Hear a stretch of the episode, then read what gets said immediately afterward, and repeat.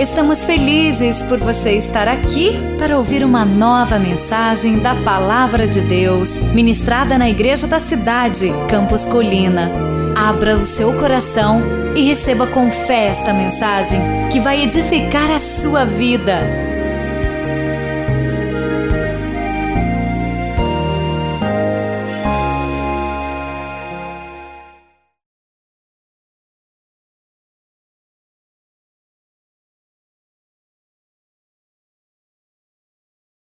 Quando uma palavra muda tudo.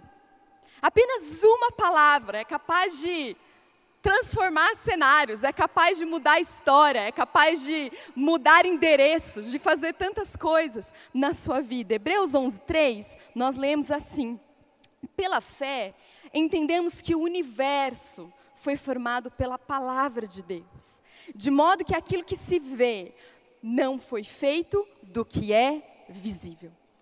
A palavra de Deus, ela transforma algo invisível. A palavra é algo invisível, né? Nós não vemos a palavra, mas ela gera algo visível. Ela concretiza, ela cria, ela transforma. A palavra de Deus é assim, e aí ela vai mudando.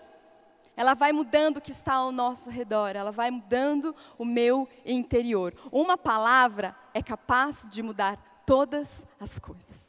Uma pequena palavra, algo simples, algo que Deus te dá é capaz de transformar a sua visão, de trazer grandes mudanças na sua vida.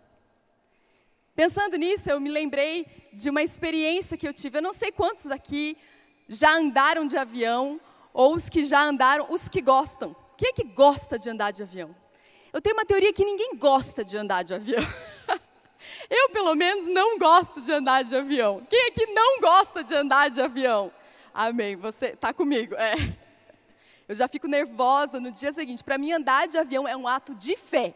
Entrar no avião, né? Sentar naquela poltrona aí. Sei que estamos na cidade dos aviadores, mas eu ainda fico um pouco tensa. Certa vez eu tive que fazer uma viagem a trabalho antes de trabalhar aqui na igreja, onde eu estou há alguns anos, mas a gente teve que viajar com a equipe e era uma viagem de muitas conexões que a gente tinha que fazer.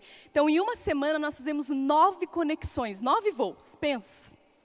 E eu já não gostava de avião, já não estava acostumada em fazer viagem a trabalho, estava nervosa. Então, cada vez que chamava para um voo, né, e aí, não sei se você não gosta de avião, mas o pior é quando chamam o seu voo e você vai andando pelo corredor, e aí você vê e é daqueles aviões que tem a turbina para fora, sabe? Aí o seu nervosismo triplica, porque parece que o avião não vai, né? Quando ele tem. A minha vida está sobre essas seis hélices, parece assim, né?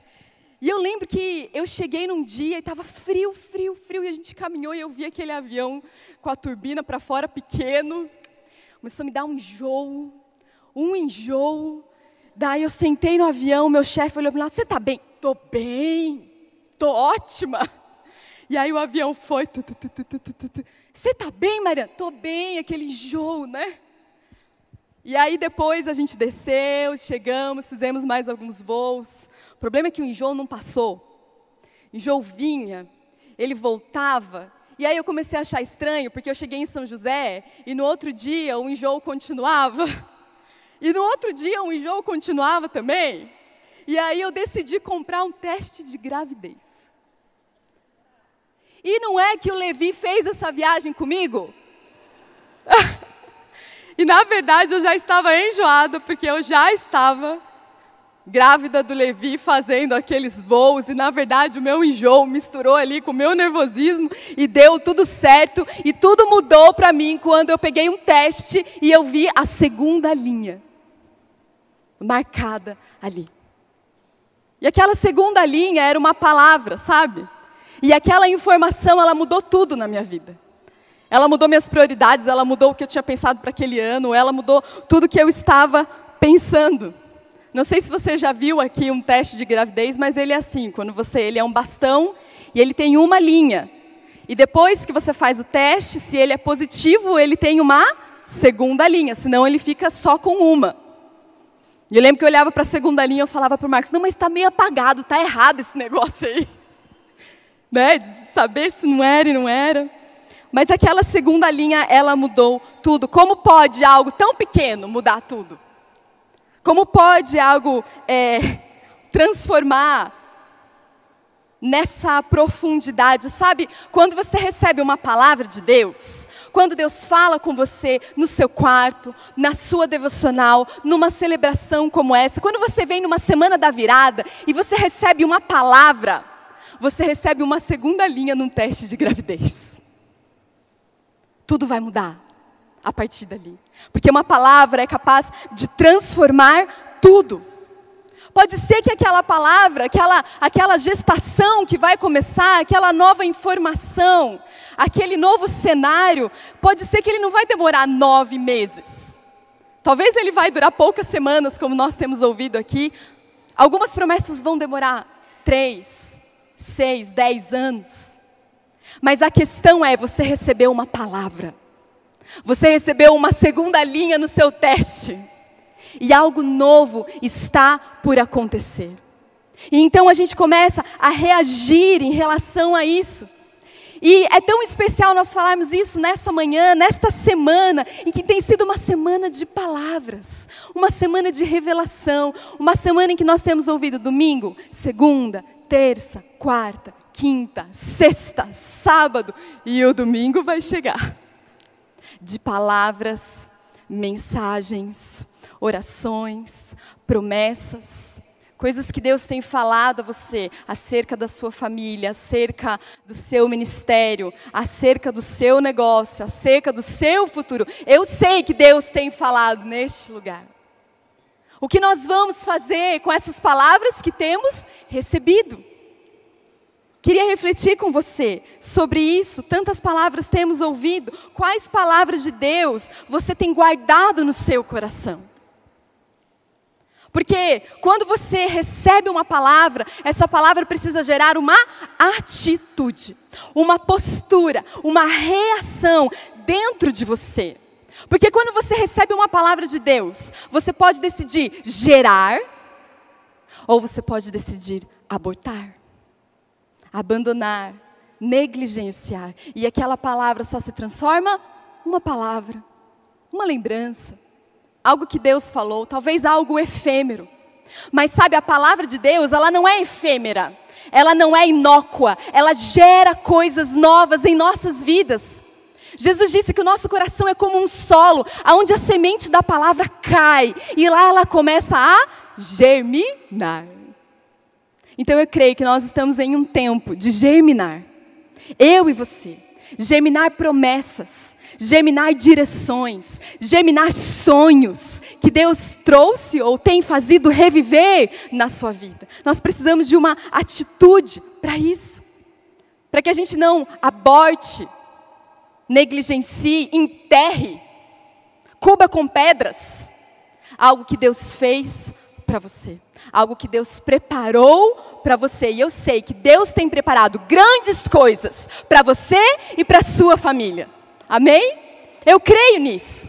E eu quero trabalhar nisso, e eu quero sonhar, e eu quero correr atrás, e eu quero trabalhar junto com Deus para ver isso florescer. Ver isso acontecer, uma palavra, ela pode mudar tudo na sua vida. Eu nunca vou me esquecer um dia em que eu estava namorando Marcos ainda, e a gente estava sentado num restaurante, tomando um café, aqui na igreja. E o pastor passou, pastor Carlito, nosso pai espiritual.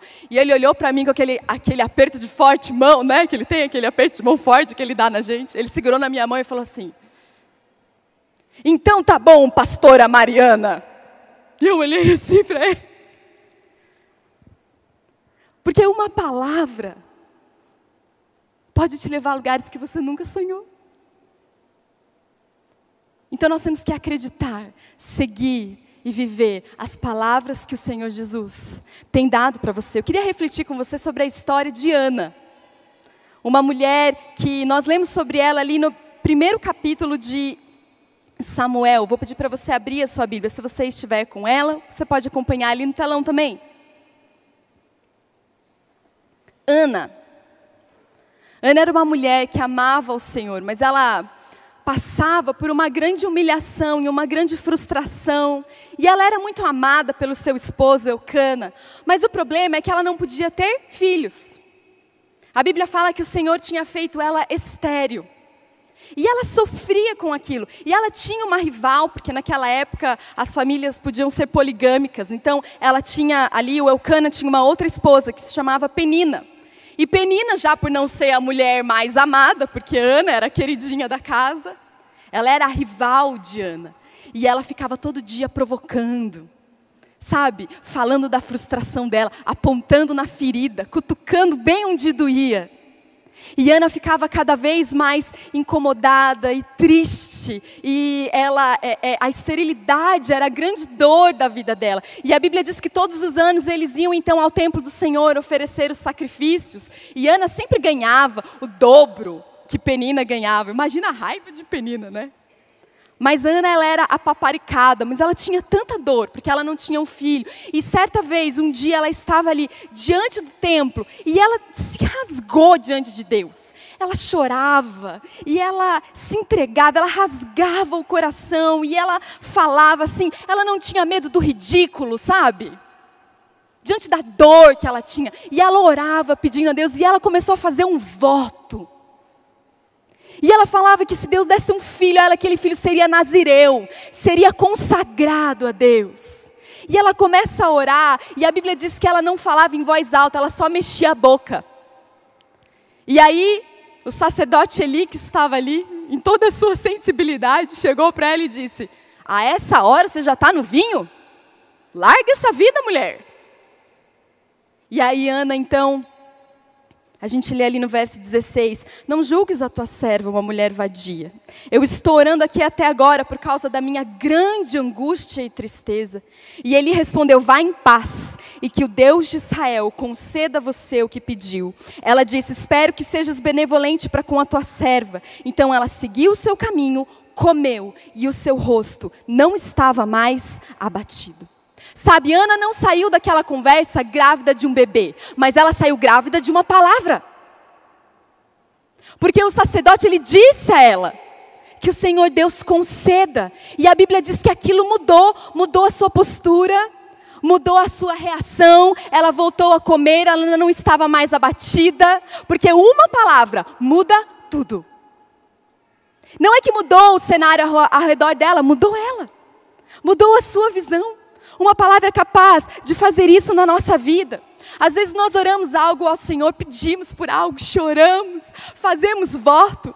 E nós esperamos que a resposta seja logo o carro na garagem, seja logo a dívida sanada, seja logo aquele telefonema. E muitas vezes, sabe como Deus responde? Deus responde com uma palavra. Deus responde com uma palavra. Eu sei que aqui na semana da virada, tantas orações, tantos pedidos feitos a Deus, e Deus nos responde com uma promessa. Deus nos responde com uma palavra.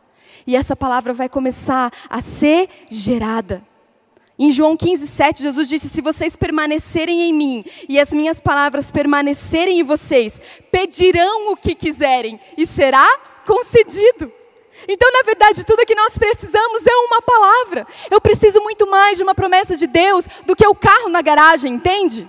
Porque se eu tenho as palavras de Deus e se elas permanecerem em mim, tudo que eu pedir será concedido. Tudo o que você precisa é uma palavra de Deus. Existe um livro muito famoso chamado Pai Rico, Pai Pobre. E esse autor, que é um best-seller, assim, no mundo inteiro, ele conta que ele tinha um pai muito trabalhador e muito correto, mas ele, ele simplesmente não sabia o que fazer, ele não gerenciava bem aquilo que ele tinha recebido, então ele era pobre. Mas ele disse que um amigo dele, que era muito rico, tinha um pai, e ele começou a perceber que, na verdade, a diferença daquele pai rico é que ele sabia o que fazer com o que ele ganhava, entende? Então ele via os recursos que ele ganhava de uma forma muito diferente. Então ele reinvestia, ele tinha certas posturas e por isso ele era um homem rico. Sabe, eu creio que promessas são recursos em nossas mãos. E quando nós recebemos, nós precisamos saber trabalhá-las, investi-las. Temos estratégias, temos posturas porque elas são sementes de uma grande riqueza espiritual e física em nossas vidas. E é sobre isso que eu quero falar com você nessa manhã. O que fazer quando receber uma palavra de Deus? O que fazer com essa palavra que você recebeu? Você pode anotar aí comigo, em primeiro lugar, guarde as palavras de Deus. Guarde. 1 Samuel 1,17, ele respondeu: Vá em paz, e que o Deus de Israel conceda a você o que você pediu. Ana poderia ter simplesmente tentado por um ouvido e saído para o outro. Ah, amém, que Deus te abençoe. Mas ela guardou aquilo consigo. Ela colocou dentro do seu coração. Ela aplicou fé. E aquilo gerou algo diferente. Salmo 119, 11, nós vamos ler bastante esse salmo aqui essa manhã. O salmista diz: Guardei no coração a tua palavra, para não pecar contra ti. A Bíblia fala que aonde está o nosso tesouro, onde está o nosso coração, está o nosso tesouro. Então, que seu tesouro seja a palavra de Deus. Que o seu maior tesouro seja o que Deus falou a seu respeito falou a respeito da sua família. A Bíblia diz que Maria guardava tudo aquilo que ela ouvia a respeito daquele filho, Jesus, que ela tinha gerado de uma maneira extraordinária, ela guardava no seu coração. Ela ia guardando no seu coração. Ela ia entendendo. Nós precisamos aprender a falar isso. A primeira forma de carregar a palavra de Deus é, é exatamente guardá-la, sabe? A gente precisa aprender a anotar, a gravar. Tem gente que eu acho tão legal que a gente fala assim: eu, eu vou orar por você, a pessoa puxa o telefone assim e começa a gravar. Porque ela quer guardar aquela palavra. Essa semana da virada eu sentei ao lado de uma querida e o pastor começou a pregar. Ela puxou um caderno da virada de 2009 e começou a anotar. E ela falou: eu, eu anoto todas as mensagens da virada desde aquele ano. E aí a gente leu, a gente estava ouvindo o pastor Harold, e ela tinha a mensagem do pastor Harold de dois anos atrás. Ela foi mostrando para mim tudo que ela tinha anotado. E aquilo vai gerando fé na nossa vida. Então, aprenda a guardar as palavras de Deus. Lá em casa eu tenho um caderninho de quando eu escrevia: Senhor Jesus, abençoe quando eu for casar com o Marcos. Mostra para mim, e aí ele tem as palavras, né? que Jesus ia falando. Então guarde as promessas, sabe? Não negligencie, valorize, guarde-as como um tesouro. Guarda, sabe aquela coisa que a gente guarda na gaveta com carinho? Guarda com carinho as palavras que Deus tem te dado nessa semana, nesse ano. Porque isso vai gerar vida dentro de você. Segundo, ore a palavra de Deus. Precisamos aprender a orar. Salmo 119, verso 170, o salmista fala assim: Chegue a ti a minha súplica, livra-me conforme a tua promessa. Nós temos que aprender a orar conforme a promessa, não conforme o que eu quero, não conforme o que eu acho que tem que ser, não conforme o que eu acho que tem que acontecer na segunda-feira, mas conforme a promessa de Deus, conforme a palavra de Deus. Deus sabe, o Senhor disse que o Senhor iria restaurar o meu casamento. Sabe, Deus, o Senhor disse que eu teria, é, é, que eu seria uma pessoa que iria influenciar a minha família. O Senhor me deu, me deu palavras acerca do meu ministério, acerca de dons. E você começa a orar a respeito disso. Salmo 119, 8, 9, a tua palavra, Senhor, para sempre está firmada nos céus. Então a gente precisa aprender a orar essa palavra. Sabe quando uma mulher está grávida, na gestação, o bebê que está sendo gerado dentro dela precisa receber oxigênio. E ele recebe esse oxigênio pelo sangue, o cordão umbilical, a placenta que está ali, porque ele ainda não usa os seus pulmões. Sabe quando você está gerando uma palavra de Deus, a oração vai oxigenando o seu bebê. A oração vai trazendo vida, a oração vai trazendo desenvolvimento. A própria palavra de Deus, ela vai oxigenando você vai trazendo vida, aquilo vai crescendo, sabe? Vai ganhando pé, vai ganhando mão, vai ganhando ano, é, vai ganhando olho, orelha, vai ganhando forma. Então, oxigene as suas promessas por meio da oração, porque Deus vai te mostrando como vai ser. Deus vai mostrando o narizinho. Deus vai formando dentro de você. Então, ore a todo tempo. A palavra de Deus precisa ser o combustível da nossa vida de oração. Então, ore acerca daquilo que Deus te revelou sobre algo. Quando a gente foi escolher os nomes dos nossos filhos, a gente queria que fosse uma palavra de Deus, que toda vez que eu chamasse, e eu chamo muito eles, que eu me lembrasse acerca de palavras que Deus tinha. Então, Levi é o nosso primeiro filho. Levi, ele, é, é, nós trouxemos esse nome como uma primícia. Porque Levi ele significava aquela a tribo de Israel que foi dada em favor ou, ou em lugar do primeiro filho que era entregue. Então ele foi consagrado a Deus. Nós oramos então para que Levi seja consagrado. Levi é aquele que une, aquele que traz unidade. Então nós oramos isso sobre ele. Quando eu estava grávida do meu segundo filho, Samuel, o bebê estava quase nascendo e eu não tinha nome, o menino. Todo mundo falava, qual que vai ser o nome? Não sei. Qual que vai ser o nome? Não sei. E foi difícil. E aí eu falei uma hora para Deus, Deus, qual que é o nome desse menino? Porque já está ficando difícil, daqui a pouco eu estou indo para a maternidade. E eu me lembro de uma forma tão clara que Deus disse o nome dele é Samuel. Samuel é, é, inclusive, é o mesmo nome dessa história, mas Samuel é, seu nome é Deus. Aquele que ungiu reis. Aquele que trouxe uma nova fase na sua era, uma nova geração. E é isso que nós oramos sobre a vida dele.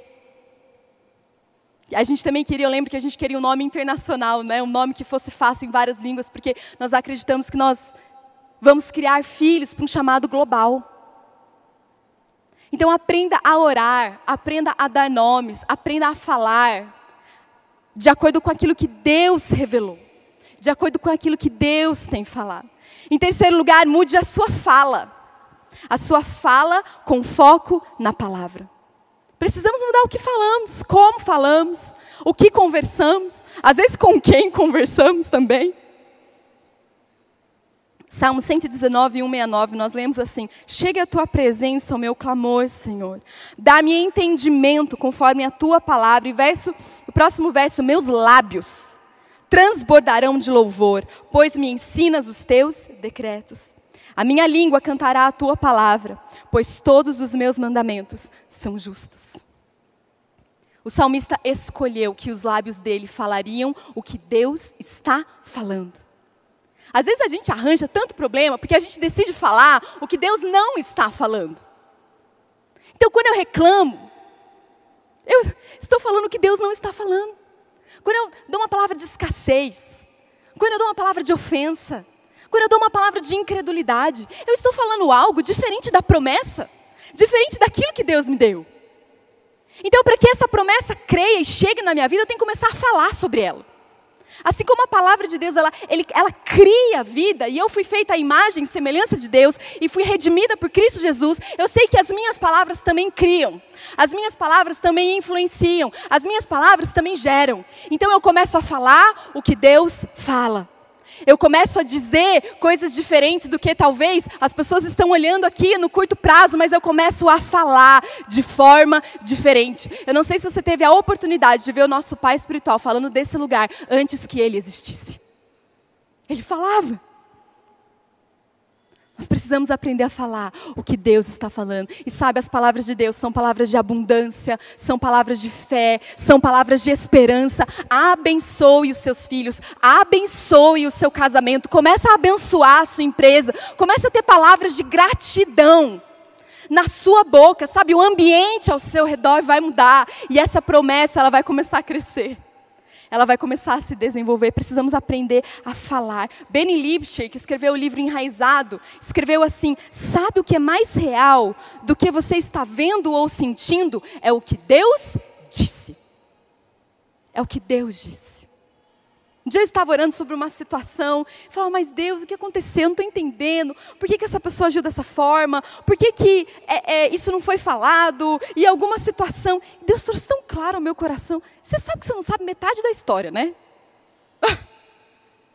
Às vezes a gente olha uma situação e eu acho que eu já entendi, mas tantas vezes nós julgamos em meu coração, meu sentimento, a minha emoção me leva a uma reação quando eu preciso entender, sabe, que Deus é soberano, que Deus sabe de todas as coisas, que Ele está cuidando.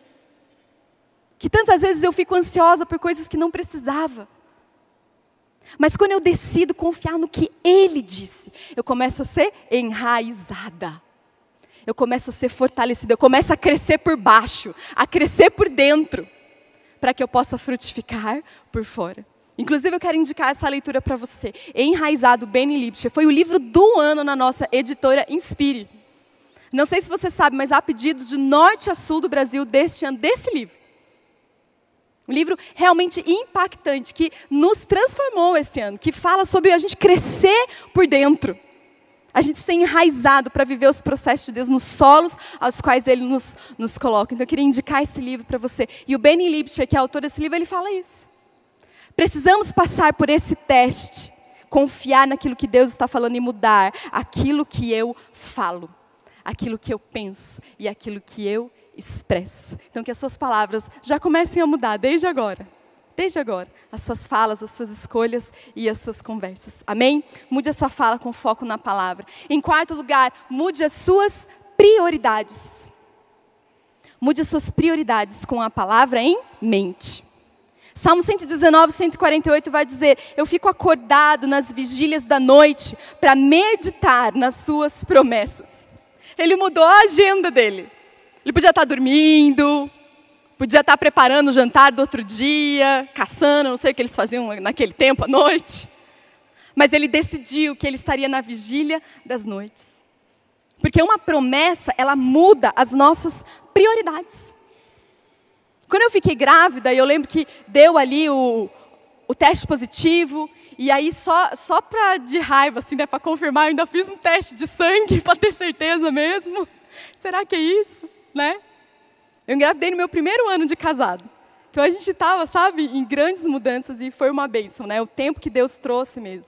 Mas foi um processo de transição muito, muito profundo para nós, como, como casal. E eu lembro que quando eu descobri, eu coloquei uma meinha, alguma coisa, coloquei numa caixinha e coloquei na mesa do Marcos, onde ele trabalhava lá na José Long, e fiquei esperando ele no carro. O problema é que ele não viu a caixa, sentou no carro e falou: Vamos embora? Eu falei, Marcos, você não viu a caixa que estava em cima? Não, não vi. Então você vai lá e veja a caixa que eu deixei em cima da sua mesa. Aí ele foi. Aí quando ele voltou, ele estava assim, com o olho cheio de lágrimas, segurando a caixinha, assim. E sabe, a gente foi para casa, você acha que a gente foi conversando de futebol? Você acha que a gente foi conversando sobre, sei lá, política? O que, que a gente foi conversando? A gente foi conversando sobre o fato de que eu estava grávida de que daqui a nove meses ia nascer um bebê. E aquilo mudou a nossa agenda, mudou a nossa prioridade, mudou o que eu ia comprar de Natal, mudou onde a gente ia investir, mudou, mudou, é, mudou tudo, mudou o que eu pesquisava na internet, mudou o que eu comia. Tudo mudou, nossas prioridades mudaram, não é assim? Oh, você não estava grávida, não? Né? Você não estava grávida? Você não fez aquele teste? Não, não é assim. Quando a gente recebe algo, tudo muda na nossa vida. E as suas prioridades precisam começar a ser alteradas por conta daquilo que Deus tem te prometido. O que você compra, aonde você investe, aonde você gasta as suas férias. Como você está na sua célula, isso começa a mudar quando você entende as, as promessas, o chamado, o maior que Deus tem para a sua vida, sua prioridade começa a mudar. Sabe, não é porque você entendeu num sistema religioso que é importante. Ah, eu tenho, eu tenho que vir na vigília, sabe? Ah, pastor, tem que vir na vigília. Não, só vê se você entende qual é a sua prioridade. Qual é a prioridade do seu coração? Promessa de Deus faz isso com a gente. Palavra de Deus muda. Muda a nossa agenda. Eu me lembro uma vez, quando eu era adolescente, a gente foi num acampamento Inclusive, em janeiro, nós teremos dois acampamentos dos adolescentes, né? Se você tem um filho adolescente, leva, porque é benção. E eu estava nesse acampamento, eu devia ter uns 15 anos. E aí, em acampamento, tem essas brincadeiras noturnas, sabe? Que é à noite e tal. E a brincadeira era assim: a gente dividia em grupos de 10, meninas e meninos, e todas as luzes eram apagadas. Era um lugar bem amplo, com muita mata e tal. E a brincadeira era que você tinha que achar pessoas escondidas com um apito. E eles apitavam uns apitos específicos, entre outros, e aí ia te confundindo. E você tinha que achar o caminho pelo escuro, até para aquela pessoa que estava com o apito, para você pegar lá um prêmio e ganhar a brincadeira. Só que você imagina 10 adolescentes no escuro, você imagina como era, confusão, né? Tinha menina chorando, tinha menina falando que passou uma cobra no pé dela, tinha outra menina colocando a mão no pé dela para fingir que uma cobra passou no pé dela, tinha menina brincando, aquela bagunça. E a gente estava lá quase uma hora e não conseguia terminar a brincadeira. Aí teve uma hora que as dez pararam e falaram assim, então todo mundo fica quieto. Difícil, hein? Todo mundo fica quieto. Aí todo mundo ficou quieto. naquela escuridão, não via nada, nada, nada, não podia ter lanterna, nada. Aí a gente começou a ver um pitinho lá longe. Tá para lá, tá para lá, tá para lá. Aí a gente fazia uma volta para ver quem que ganhava, né, para ver onde é. E aí a gente ia seguindo, a gente ia andando, tal, e a gente chegou na pessoa. E sabe o que eu aprendi? Que as promessas elas guiam você. As promessas, elas te levam a olhar no longo prazo. Às vezes eu estou ouvindo tanta, tanta, tanta coisa do meu coração, as, as gritarias de perto, sabe? As conversas de perto. E aí eu começo a me confundir e eu não olho o que está adiante. Mas a promessa de Deus, ela vai te guiando. Ela vai te mostrando, mesmo que esteja escuro. Mesmo que o caminho esteja obscuro, você sabe aonde você vai. Às vezes eu só preciso ficar um pouquinho quieta e começar a ouvir e discernir o caminho que eu tenho que seguir, porque a promessa de Deus faz isso. Ela muda as suas prioridades. E aí a gente vai alcançando esse caminho. E por último, prepare-se para o cumprimento da palavra. Então, eu vou guardar, eu vou orar, eu vou falar, eu vou mudar as suas prioridades, eu vou mudar as minhas prioridades, então eu vou me preparar para aquilo que Deus tem feito. Salmo 119, 117, nós lemos assim: Esteja sobre nós a bondade do nosso Deus soberano. Consolida para nós a obra de nossas mãos. Consolida a obra das nossas mãos. O salmista diz: consolida, confirma, concretiza. Eu estou aqui lutando. Eu estou aqui me posicionando. Eu estou aqui nesses 30 semanas, mais uma vez eu estou aqui lutando pelo meu casamento. Eu estou aqui num voto espiritual. Deus consolida. E sabe, Deus ama de ir ao encontro daquilo que eu estou fazendo ao favor dele. E ele consolida, ele confirma, ele transforma, ele solidifica. Mas para consolidar as obras das minhas mãos, precisa ter obra. Precisa ter posicionamento. Precisa ter engajamento.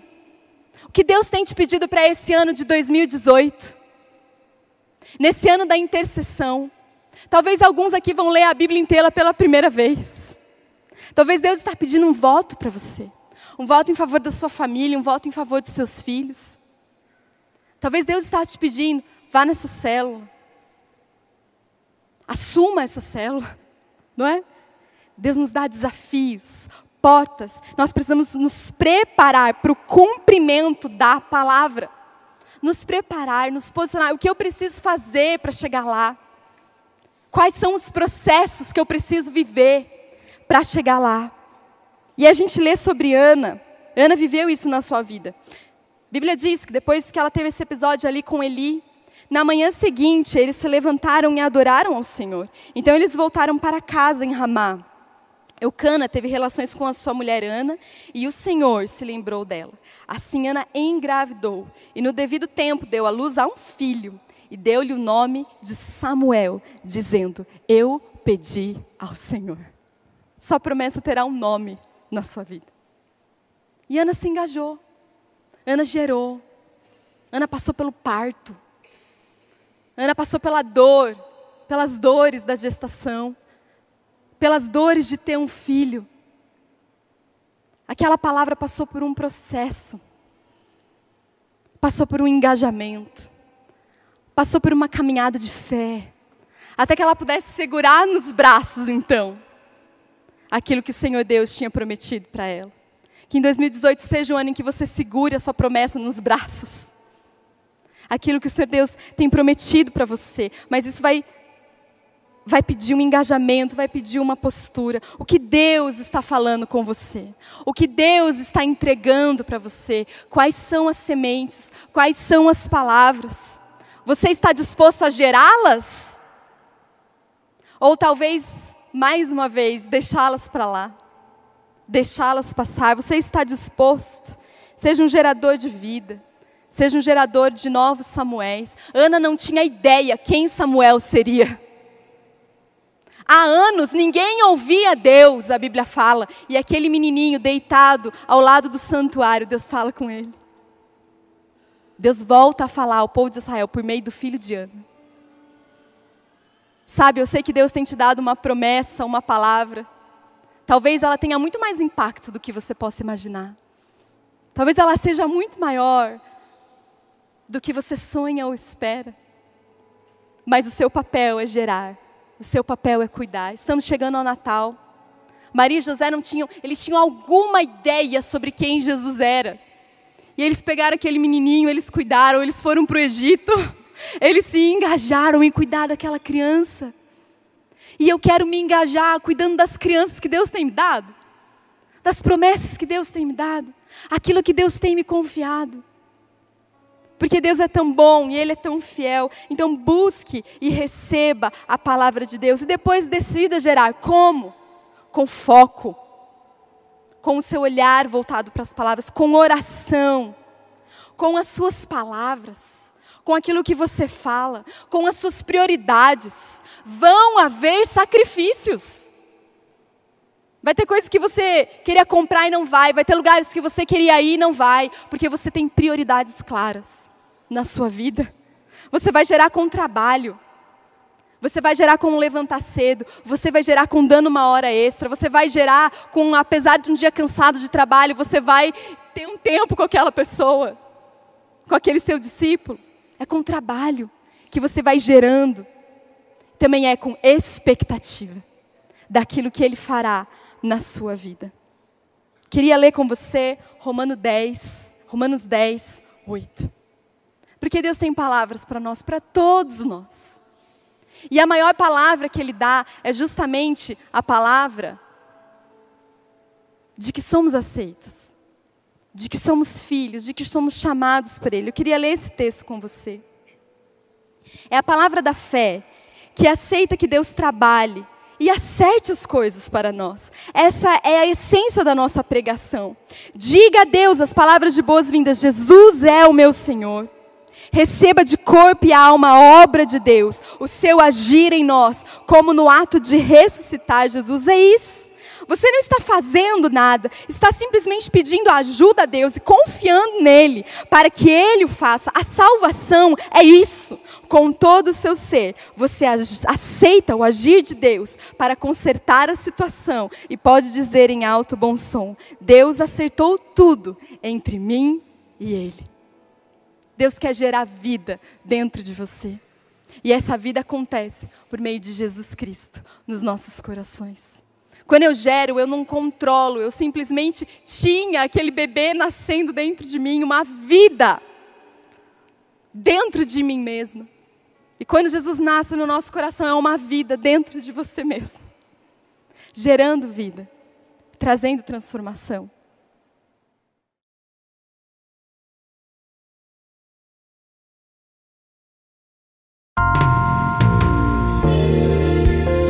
Você acabou de ouvir uma mensagem bíblica da Igreja da Cidade em São José dos Campos. Se esta mensagem abençoou sua vida, compartilhe com seus amigos em suas redes sociais. Obrigada e que Deus te abençoe.